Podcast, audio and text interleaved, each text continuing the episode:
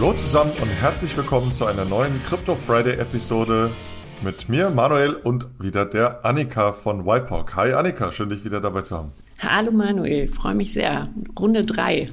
Runde 3.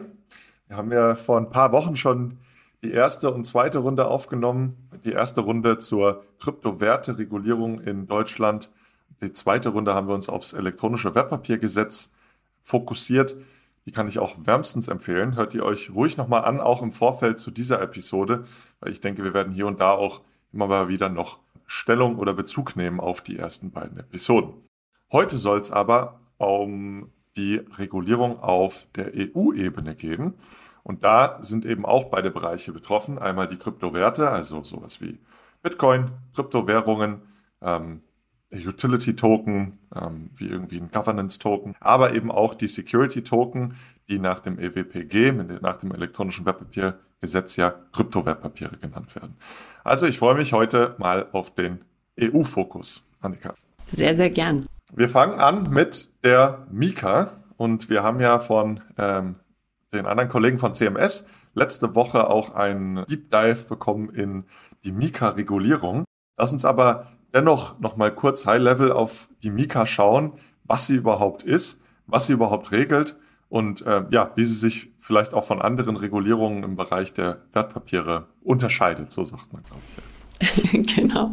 Äh, ja, schauen wir uns gerne an. Also Mika grundsätzlich, die Markets and Crypto Assets Regulation, legt den Fokus auf Produkte, die eben nicht Wertpapiere und Finanzinstrumente sind im Sinne der MIFID 2. Kommen wir aber gleich noch dazu. Was regelt Mika? in erster Linie ähm, Dienstleistungen rund um Crypto Assets. Also Crypto Assets ist der Dreh- und Angelpunkt. Das haben wir in eurer Folge von CMS auch schon gehört. Das äh, kann ich auch nur wärmstens empfehlen. Hört euch das noch an. Ähm, es geht also um Crypto Assets. Das heißt, es geht um Werte, die auf einer DLT basieren. Also Blockchain-basierte Werte, die ein Recht oder ein einen Wert repräsentieren und eben elektronisch übertragen und auch gespeichert werden können, eben auf Basis von DLT. Vor allem geht es hier eben, wie du schon meintest, auch um Bitcoin, Ether, also die klassischen Kryptowährungen, die wir kennen. Es geht aber auch um sogenannte Asset Reference Token und E-Money Token. Asset Reference Token stelle ich mir hier drunter einen klassischen DAI vor, also einen Wert, der seinen Wert wiederum aus anderen Kryptowährungen zieht, also packt gegen andere Kryptowährungen ist. Es kann aber auch sein, dass ich ähm, sage, ich bin, habe den Wert eines Euro eine, oder eines US-Dollar, habe aber andere Kryptowährungen vielleicht als Backing im Hintergrund. Dagegen E-Money-Token, die sind eigentlich wie klassisches E-Geld zu behandeln. Also ich erhalte auch E-Money-Token gegen Ausgabe von, von Geld, Funds, äh, wie die Mika sagt und habe aber eben neben der E-Geld-Richtlinie hier noch zusätzliche Anforderungen, die die Mika stellt an solche E-Geld-Emittenten. Also einmal Mika regelt sowohl die Emissionen von Kryptowährungen und anderen Kryptoassets, wie zum Beispiel auch Utility-Token, und daneben aber die Dienstleistungen, die den Handel betreffen oder auch die Verwahrung von solchen Kryptoassets betreffen. Und was wollen wir damit? Europäisch einheitliches Framework, das ist das Ziel. Hi, hier ist Alex. Auch im August arbeiten wir wieder mit Relay zusammen, unser Sponsor für diesen Monat. Unsere treuen Hörerinnen und Hörer kennen Relay. Für alle anderen hier nochmal die wichtigsten Eckpunkte. Mit Relay kannst du Bitcoin einfach kaufen und verkaufen. Das Ganze ist sehr anfängerfreundlich, ohne Registrierung möglich. Du kannst dir Sparpläne einrichten und das Ganze geht in eine Non-Custodial Wallet. Das heißt, die Bitcoins kommen direkt auf dein Smartphone und liegen nicht bei Relay, sodass du selbst die hundertprozentige Kontrolle hast. Wenn du auch mit Relay Bitcoin kaufen möchtest, dann folge dem Link in den Show Notes oder nutze den Referral Code ROCK ROCK, dann kannst du deine Relay-Transaktionsgebühr nochmal um 0,5% senken. Herzlichen Dank an Relay, vor allem für die langfristige Zusammenarbeit. Das ermöglicht es uns nämlich, dass wir uns hier auf die Inhalte konzentrieren und nicht ständig auf Sponsorensuche sein müssen. Ja, und wenn wir jetzt nochmal zurückgehen zu diesen Asset Reference Token, also das ist ja ein ganz spezifischer Bereich. Und als ich mich da das erste Mal eingelesen habe, dachte ich immer, hm, was ist jetzt der Unterschied? Nennt man jetzt ein, Stablecoin generell irgendwie ein Asset Reference Token? Weil wenn man mal über den Namen sich Gedanken macht, Asset Reference passt ja eigentlich sehr gut zu einem Stablecoin. Ein Stablecoin kann ja alles Mögliche sein, kann sich auf Geld beziehen, kann sich aber irgendwie auch auf Commodities beziehen, irgendwie wie so ein, wie so ein Gold-Tracker oder so. Aber wenn man sich jetzt durchliest, dann sind ja ganz explizit auch ein, ein Währungskorb äh, definiert, unter anderem. Ne? Wo kommt denn das her? Also es klingt ja sehr Diem-spezifisch. Und wenn ich mich daran erinnere, eigentlich war ja Mika vor allem auch für Diem bzw. Libra oder unter anderem, ne, äh, deswegen ähm, erstellt. Jetzt gibt's ja aber Diem und Libra gar nicht mehr. Was ist denn, was ist denn das jetzt für eine komische Klasse da, dieser Asset Reference Token? Uh, das uh, remains to be specified. Uh, genau, wie du richtig sagst. Also ursprünglich kommt der Gedanke mal daher, das, was Diem oder eben die Facebook-Währung ursprünglich mal geplant hatte, dass ich einen Korb an verschiedenen Assets als Backing hinterlege und eine eigene Währung ausgebe, die eben als, als Kryptowährung oder Kryptowert übertragbar ist. Ähm, was genau wird jetzt ein Asset Reference Token sein? Also erstmal ist es kein E-Money-Token. Das muss ich immer schauen, wenn ich ein E-Geld-Token bin, also mich auf eine, eine einzelne offizielle Währung beziehe, also eine staatlich ausgegebene Währung.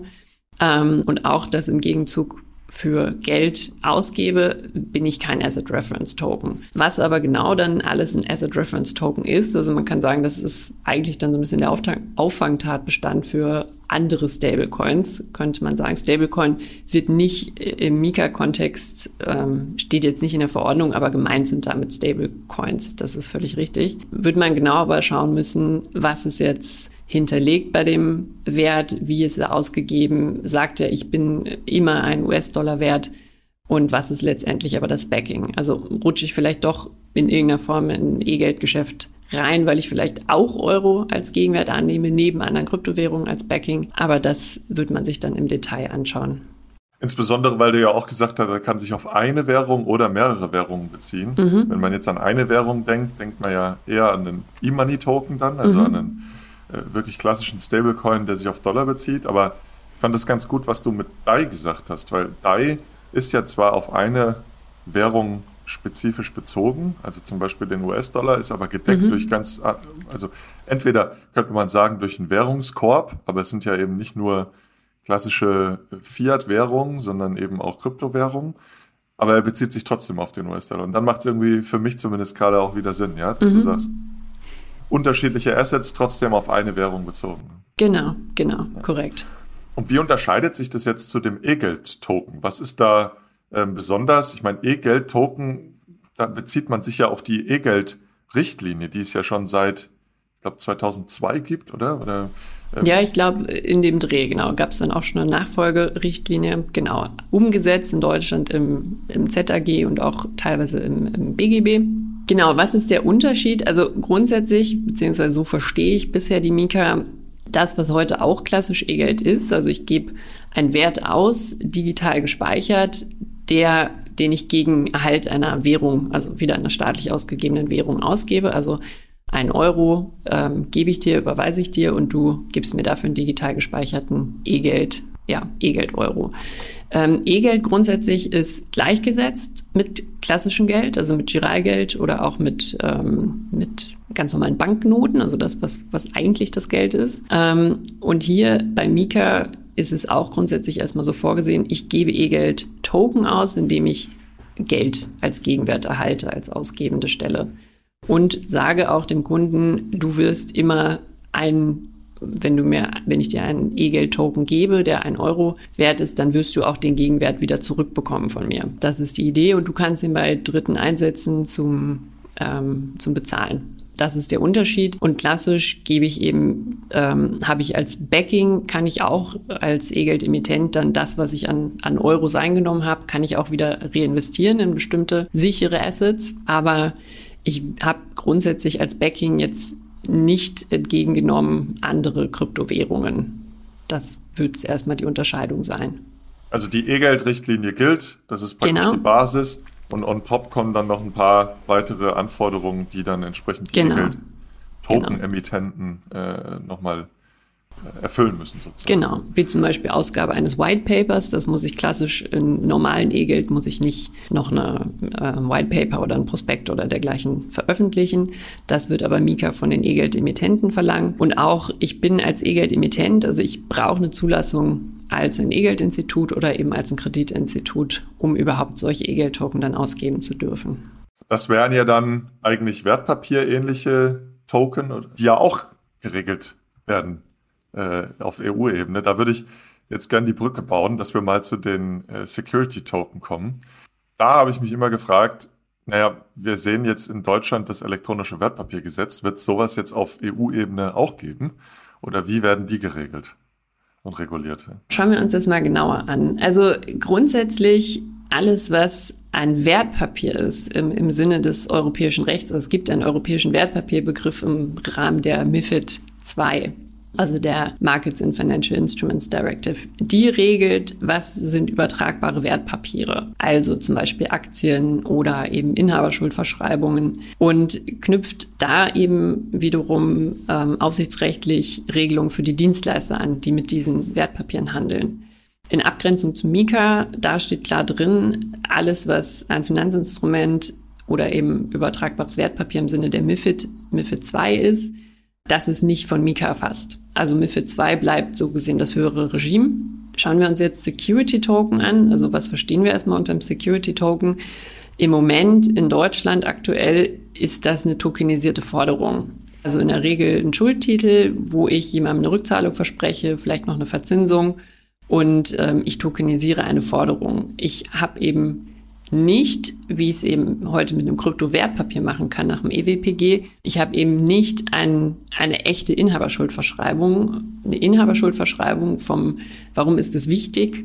Vom Gesetz her sieht das BGB vor, also unser klassisches Zivilrecht vor. Eine Inhaberschuldverschreibung ist wie eine Sache zu behandeln. Also die ist, ist äh, quasi, soll was Greifbares sein, deswegen bisher auch eben urkundlich immer verbrieft, dann konnte ich ja auch was anfassen.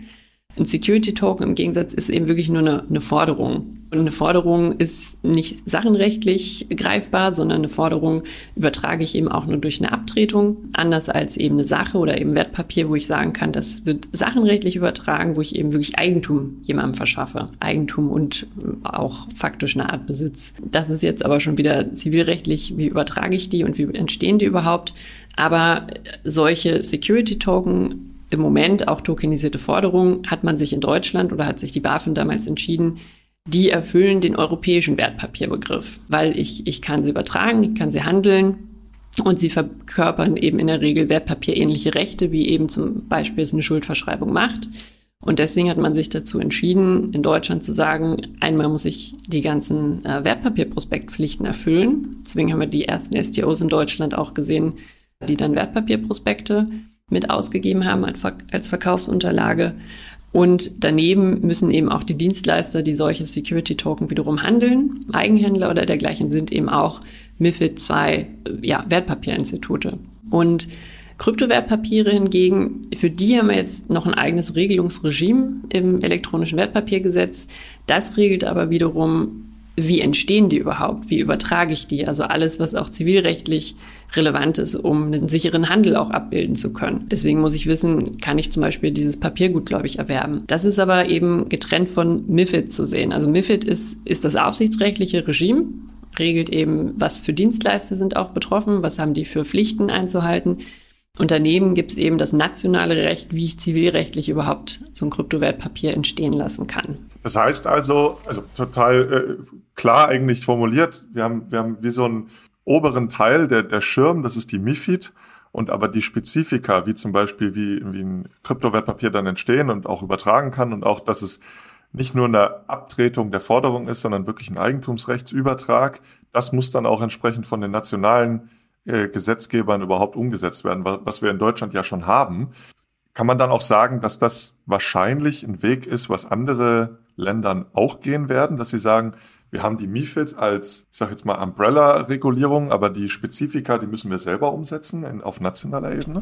Ja, zumindest was, was die zivilrechtliche Ausgestaltung angeht. Also das regelt das europäische Recht nicht und insofern müssen es die Nationalstaaten, äh, die Mitgliedstaaten regeln. Und das Sachenrecht beziehungsweise die Trennung von Sachenrecht und Vertragsrecht ist ja was sehr deutschlandspezifisches. Das machen andere, andere Mitgliedstaaten nicht zwingend. Also gibt es eben einen Vertrag und mit dem Vertrag habe ich direkt auch was erworben, also habe ich auch das Recht an dem Wertpapier erworben.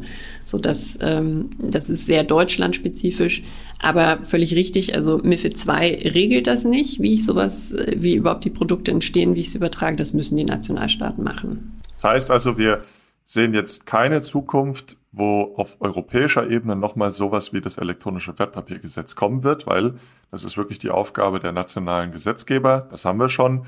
Und das elektronische Wertpapiergesetz geht auch Hand in Hand mit der MIFID und somit haben wir da einen mhm. guten abgeschlossenen ähm, Rahmen. Ja. Nichtsdestotrotz gibt es ja jetzt die Möglichkeit, Security Token per se als Umbrella, sage ich mal, äh, in zwei unterschiedlichen Arten auszugeben, oder? Also es gibt ja mhm. das Kryptowertpapier nach dem EWPG, aber das ist ja jetzt was sehr Deutsches, was spezifisch Deutsches und man kann ja weiterhin trotzdem einen Security Token ausgeben, der dann praktisch nur MIFID reguliert ist. Wie unterscheidet sich das denn? Also warum sollte ich jetzt ein, ein Krypto-Wertpapier nach dem EWPG ausgeben und nicht ein Security-Token oder andersrum? Ich würde sagen, das ist dann wiederum Geschmackssache, was auch die Kunden nachfragen. Also ein, ein reguliertes Institut, das äh, Investor sein möchte in einem Security-Token, ähm, kommt vielleicht besser oder findet es wahrscheinlich besser, dass ich ein Kryptowertpapier, also ein echtes, eine echte Inhaberschuldverschreibung zum Beispiel erwerbe. Was ist auch ein Vorteil eines Kryptowertpapiers? Ich habe per Gesetz gleichgestellt mit, mit klassischen verbrieften Inhaberschuldverschreibungen.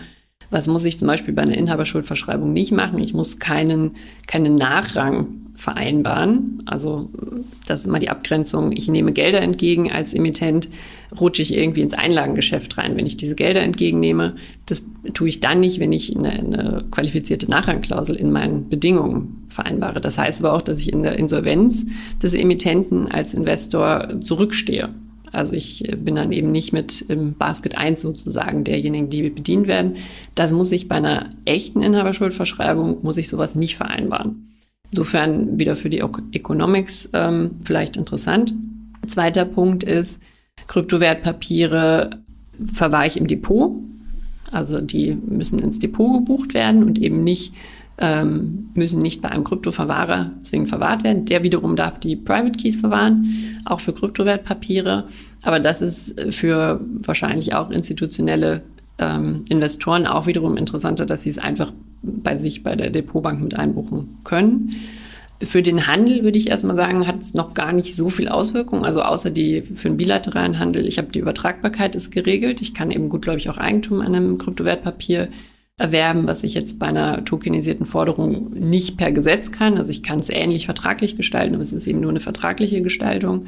Das sind wiederum gewisse Vorteile. Was muss ich jetzt natürlich aber machen, damit überhaupt so ein Kryptowertpapier entsteht? Ich muss es bei einem Kryptowertpapier-Registerführer einbuchen, also wieder eine Partei mehr sozusagen mit in der Kette. Ähm, und es ist mir eben nicht möglich, dass ich eigentlich einfach Peer-to-Peer -Peer als Emittent einfach meine Security-Token ausgebe auf eine Plattformliste. Das ist beim Kryptowertpapier eben ein bisschen komplexer weil jemand braucht natürlich eine Zulassung dafür, dass er Registerführer sein darf. Hey, hier ist nochmal Alex. Ich würde euch gerne auf unsere neue Website hinweisen. Dank unseres Website Masters Ekrem haben wir seit kurzem eine neue Internetpräsenz. Ihr findet uns unter www.bfrr.de, also wie Bitcoin, Fiat und Rock'n'Roll, www.bfrr.de. Auf unserer Website findet ihr natürlich alle Episoden, Informationen zum Podcast, zu den Podcast-Hosts, zu unseren Partnern, zu unseren Gästen und vieles mehr. Besucht uns doch gerne mal auf www.bfrr.de. Das heißt, es ist komplexer, ein äh, elektronisches Wertpapier oder ein Kryptowertpapier besser gesagt auszugeben. Allerdings hat man den, ich sage jetzt mal, vollendeteren Rechtsrahmen, weil mhm. ja eben, wie du sagst, das Sachenrecht und die Übertragung am Eigentum möglich ist und nicht nur der Forderungssatzrecht. Mhm, ja? Korrekt. Verstanden. Korrekt. Ja, das ist wieder was gelernt. Ja? Annika, wir haben noch, noch einen Bereich, äh, den ich auch noch gern ansprechen will, und zwar ist es das DLT-Pilotregime. Vielen ist das, glaube ich, gar nicht so bekannt, was da überhaupt jetzt im nächsten Jahr passiert auf EU-Ebene. Ich finde das ziemlich interessant, weil es adressiert ja einen großen ähm, wie soll ich sagen, Schwachpunkt in diesem Ökosystem aktuell, den es gibt, und zwar, dass es keinen richtigen regulierten Handelsplatz gibt. Ne? Das heißt, ich kann zwar Kryptowertpapiere oder Security-Token ausgeben, aber wo handle ich die denn überhaupt? Und das soll das ja eigentlich äh, angehen, das DLT-Pilotregime, und soll also hier einen Rechtsrahmen schaffen, beziehungsweise eine Sandbox schaffen, wo dann ein Rechtsrahmen abgeleitet wird, so wie ich es verstehe, wo also eine Marktinfrastruktur gebaut werden kann, die auf Blockchains oder Distributed Ledger Technologien ähm, besteht. Was ist denn das? Und was, was soll da gemacht werden? was ist das? Genau. Ja, wie du schon richtig sagst, also es sollen Marktinfrastrukturen ermöglicht werden, die auf DLT basieren. Das ist Dreh- und Angelpunkt. Und vielleicht nochmal, schauen wir einmal so ein bisschen historisch, wie ist denn überhaupt dieses Pilotregime entstanden oder was hat die Branche immer kritisiert, warum es gibt natürlich regulierte Börsen, es gibt äh, zugelassene Handelsplattformen, also multilaterale Handelsplattformen.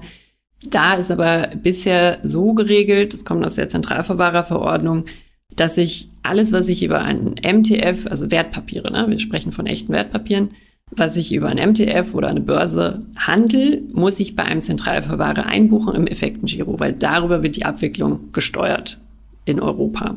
Also ich habe einen Zentralverwahrer, der Konten auf, ja, also Depots führt für Banken sozusagen. Also nicht für den Endkunden. Und das hat bisher natürlich gehindert, oder dass wir in Deutschland zumindest haben wir das immer vertreten, dass ich ein Register einmal führe, ein zentrales Register beim Zentralverwahrer und daneben eben ein Blockchain geführtes oder DLT geführtes Register. Also dieser Abgleich dieser Register, beziehungsweise also dieser doppelte Aufwand führt letztendlich dazu, dass ich äh, am Ende vielleicht eine Übertragung nicht sicher herstellen kann. Das ist ein Punkt, den hat jetzt das Pilotregime aufgenommen. Ähm, schauen wir uns aber einmal an, was, was regelt das Pilotregime.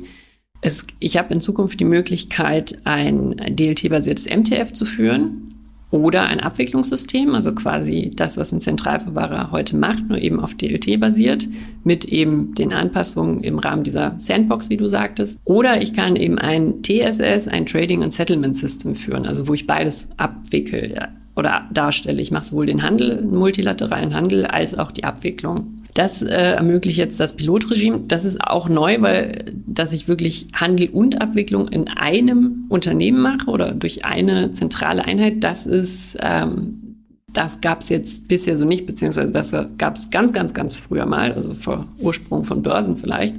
Aber das hat eigentlich MIFID, ähm, CSDR, die haben das alle nicht vorgesehen, dass ich das als eine Einheit mache. Ähm, das ist also neu und ich kann oder ich brauche eine klassische äh, MIFID oder Börsenzulassung als MTF oder eben eine Zulassung als Zentralverwahrer, als CSD nach der CSDR und kann dann eben hier im Rahmen des Pilotregimes zusätzlich beantragen, dass ich bestimmte Ausnahmen in Anspruch nehmen möchte. Also eben einmal zum Beispiel die Einbuchung beim Zentralverwahrer im Effektengiro brauche es nicht. Das kann ich äh, davon Ausnahme beantragen, wenn ich eben über meine DLT diese Abwicklung sicherstellen kann. Ähm, ich kann aber auch ähm, nur den Handel eben anbieten. Dann würde ich auch mir eine MIFID-Lizenz holen oder wenn ich heute schon zugelassen bin als MTF-Betreiber, könnte ich mir eben hier diese Ausnahmen genehmigen lassen. Ich kann aber auch, und das ist auch recht spannend, ich kann sagen, ich möchte eine reine Pilotregime-Lizenz haben. Das ist, ich bin dann ein, ein, auch eine Art MIFID oder ich bin ein MIFID-Unternehmen MIFID II-Institut äh, darf ein MTF treiben, aber eben nur im Rahmen dieses Pilotregimes. Also ich mache nicht einen klassischen Wertpapierhandel als MTF, sondern ich kann quasi sagen, ich möchte eine spezifische Pilotregime-Lizenz haben. Ähm, das ist ganz spannend. Also ich kann noch einmal kurz, ich kann eben heute, entweder habe ich schon eine Lizenz als MTF-Betreiber oder eben als, als Börsenbetreiber und darf Ausnahmen beantragen nach dem Pilotregime, um daneben eben auch ein DLT-MTF oder DLT-SS dann zu betreiben. Oder ich sage, ich möchte, äh, bin from scratch, ich möchte äh, jetzt als Unternehmen ähm, eine Lizenz beantragen, möchte gar nicht klassisches MTF machen, möchte auch nicht klassisch ähm, das machen, was ein CSD macht. Ich möchte nur Pilotregime-spezifisch die Ausnahmen nutzen können. Und neben diesen Ausnahmen für, ich, ich muss diese DLT-übertragbaren Wertpapiere, die gehandelt werden können, das ist vielleicht auch noch ein Punkt. Es geht hier eben nicht um Kryptoassets nach Mika, sondern es geht wirklich um echte Wertpapiere. Um die handeln zu können, muss ich die eben nicht bei einem Zentralverwahrer im Effektengiro einbuchen. Das ist eine Ausnahme. Was ist eine weitere Ausnahme, was auch neu ist, was sonst eigentlich äh, bei klassischen MTFs und Börsen eben absolut nicht geht, dass Privatpersonen unmittelbar Handelsteilnehmer sein können an so einem DLT-MTF. Das ist auch neu und auch Teilnehmer oder Mitglieder bei dem Abwicklungssystem sein können. Das ist bisher auch neu. Also das äh, bei Clearstream hat bis, also der CSD in Deutschland, bei dem hat keine Privatperson ein Abwicklungskonto. Also das ist auch ein Novum, kann ich eben als Ausnahme hier in Anspruch nehmen, um eben wirklich hier einmal eine neue Form einer Handels- und Abwicklungsinfrastruktur zu ermöglichen, um eben auch zum Beispiel Delivery versus Payment auch DLT-basiert abbilden zu können. Also unmittelbares, ich habe Handel wird äh, findet statt, kommt zustande und unmittelbar kann ich die Abwicklung ermöglichen. Ob das so umgesetzt wird, das muss man den jeweiligen Betreibern überlassen, wie sie das machen, was da auch effizient ist, auch welche Grenzen einem die Technologie vielleicht auch setzt. Aber das ermöglicht mir jetzt zumindest erstmal das äh, Pilotregime. Das heißt also, wir haben jetzt über MTF immer gesprochen, also multilaterale Handelssysteme, Multilateral Trading Facilities. Das sind ja vor allem Börsen heutzutage. Es ist also vor allem für die, aber eben auch für diejenigen Unternehmen, die jetzt einen Krypto-MTF bauen wollen oder sich am Markt als reiner Krypto-MTF beziehungsweise Crypto-Security MTF, muss man ja dann sagen, äh, positionieren möchten. Ja. Die können teilnehmen. Und was sind da noch so für klassische Teilnehmer? Nehmen da Banken teil oder? Das wird sich zeigen. Ich glaube, ein paar Teilnehmer am Markt, die bisher jetzt eher plattformbasierten Handel, also eher bilateralen Handel und Infrastrukturen angeboten haben, die also jetzt nicht aus der klassischen Börsenwelt kommen, haben sich ja jetzt schon am Markt äh, zumindest positioniert, dass sie das Regime nutzen wollen, also die eben nicht schon Börsenbetreiber sind oder auch noch kein MTF betreiben. Äh, ich gehe aber auch davon aus, dass klassische Börsen sich das natürlich auch anschauen, ob sie das nutzen wollen. Sehr spannend. Also da bin ich sehr gespannt. Das fängt ja jetzt, glaube ich, Anfang 23 an, oder? Im Q1 nächsten Jahres. Genau, März geht es Und dann los, läuft genau. es drei Jahre, glaube ich, oder? Insgesamt sechs, aber nach drei Jahren wird erstmal evaluiert. Naja. Ah, also total spannend, weil ich glaube, hier sind wir wieder, haben wir wieder ein Novum in Europa. Ne? Also es gibt eine entsprechende regulatorische Sandbox für den Handel von Kryptowertpapieren. In anderen Ländern gibt es noch gar keine Regelung zu Kryptowertpapieren, so wie ich es verstehe. Und wir machen uns schon äh, Gedanken über den Handel, wie der in Zukunft aussehen kann. Also ich finde es total spannend, sehr progressiv hier in, in Europa. Muss man, glaube ich, wirklich mal hervorheben. Nee, absolut. Und wie, ähm, vielleicht noch die letzte Frage, wie lösen jetzt die E-Regulierungen die deutschen Regulierungen ab? Oder ergänzen die sich? Oder wie spielen die jetzt äh, einher miteinander? Also wenn wir uns Mika einmal anschauen, Mika ist eine Verordnung, die gilt dann unmittelbar, also da muss auch in Deutschland nichts mehr umgesetzt werden. Und das, was wir bisher jetzt geregelt haben mit den Erlaubnispflichten für zum Beispiel Kryptoverwahrer, die ausschließlich Kryptowerte verwahren oder auch den Handel betreiben, das wird in Zukunft Mika regeln. Also da werde ich nicht daneben noch eine KWG-Lizenz oder eine WPIG-Lizenz haben, sondern ich habe eine Mika-Lizenz. Werde aber das, was ich jetzt schon an Lizenzen erworben habe in Deutschland, was bisher gilt, werde ich in ein Mika-Regime überführen können. Da soll es Erleichterung geben. Mit Blick auf MIFID 2, das gilt weiterhin, auch neben, auch neben dem Pilotregime weiter. Das Pilotregime lässt nur bestimmte Ausnahmen zu von eben schon geltenden Zulassung. Das EWPG und Pilotregime, das wird nochmal spannend, weil ehrlich gesagt niemand in Europa kennt einen Kryptowertpapierregisterführer und auch die Franzosen fragen sich, warum man jetzt denn noch den Registerführer braucht, wenn doch eigentlich das Pilotregime jetzt ermöglicht, dass ich ja auch diese erstmalige Entstehung mit dokumentieren kann als auch ein DLT MTF und DLT TSS Betreiber. Ähm, das wird nochmal spannend, ob es das zusätzlich braucht. Ich wäre dafür nein, weil sonst ähm, bauen wir uns hier wieder ein eigenes, zu aufwendiges Regime, als dass wir hier eben die Sandbox auch wirklich nutzen. Super spannend. Also es bleibt äh, interessant abzuwarten und spannend abzuwarten, wie ähm, sich das noch vertragen wird. Annika, äh, unsere Serie kommt jetzt, glaube ich, leider zum Ende. Zumindest die bisher geplante. ich ich habe ja nie viel mit Recht zu tun gehabt, äh, bis ich dann beruflich auch mich letzten Jahres äh, recht stark mit den ganzen Themen auseinandersetzen durfte und habe es äh, angefangen zu schätzen gelernt, muss ich echt sagen. Es macht irgendwie total Spaß. Ähm, und du machst es äh, wirklich sehr einfach zu verstehen und, und hast unseren Hörern, glaube ich, geholfen, durch den regulatorischen Dschungel auf deutscher und EU-Ebene ähm, durchzukommen und einen besseren Überblick zu bekommen. Vielen, vielen Dank dafür. Ja, danke dir und äh, jederzeit gern wieder.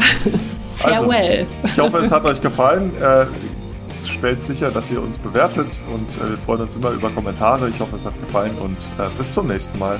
Macht's gut. Tschüss. Tschüss.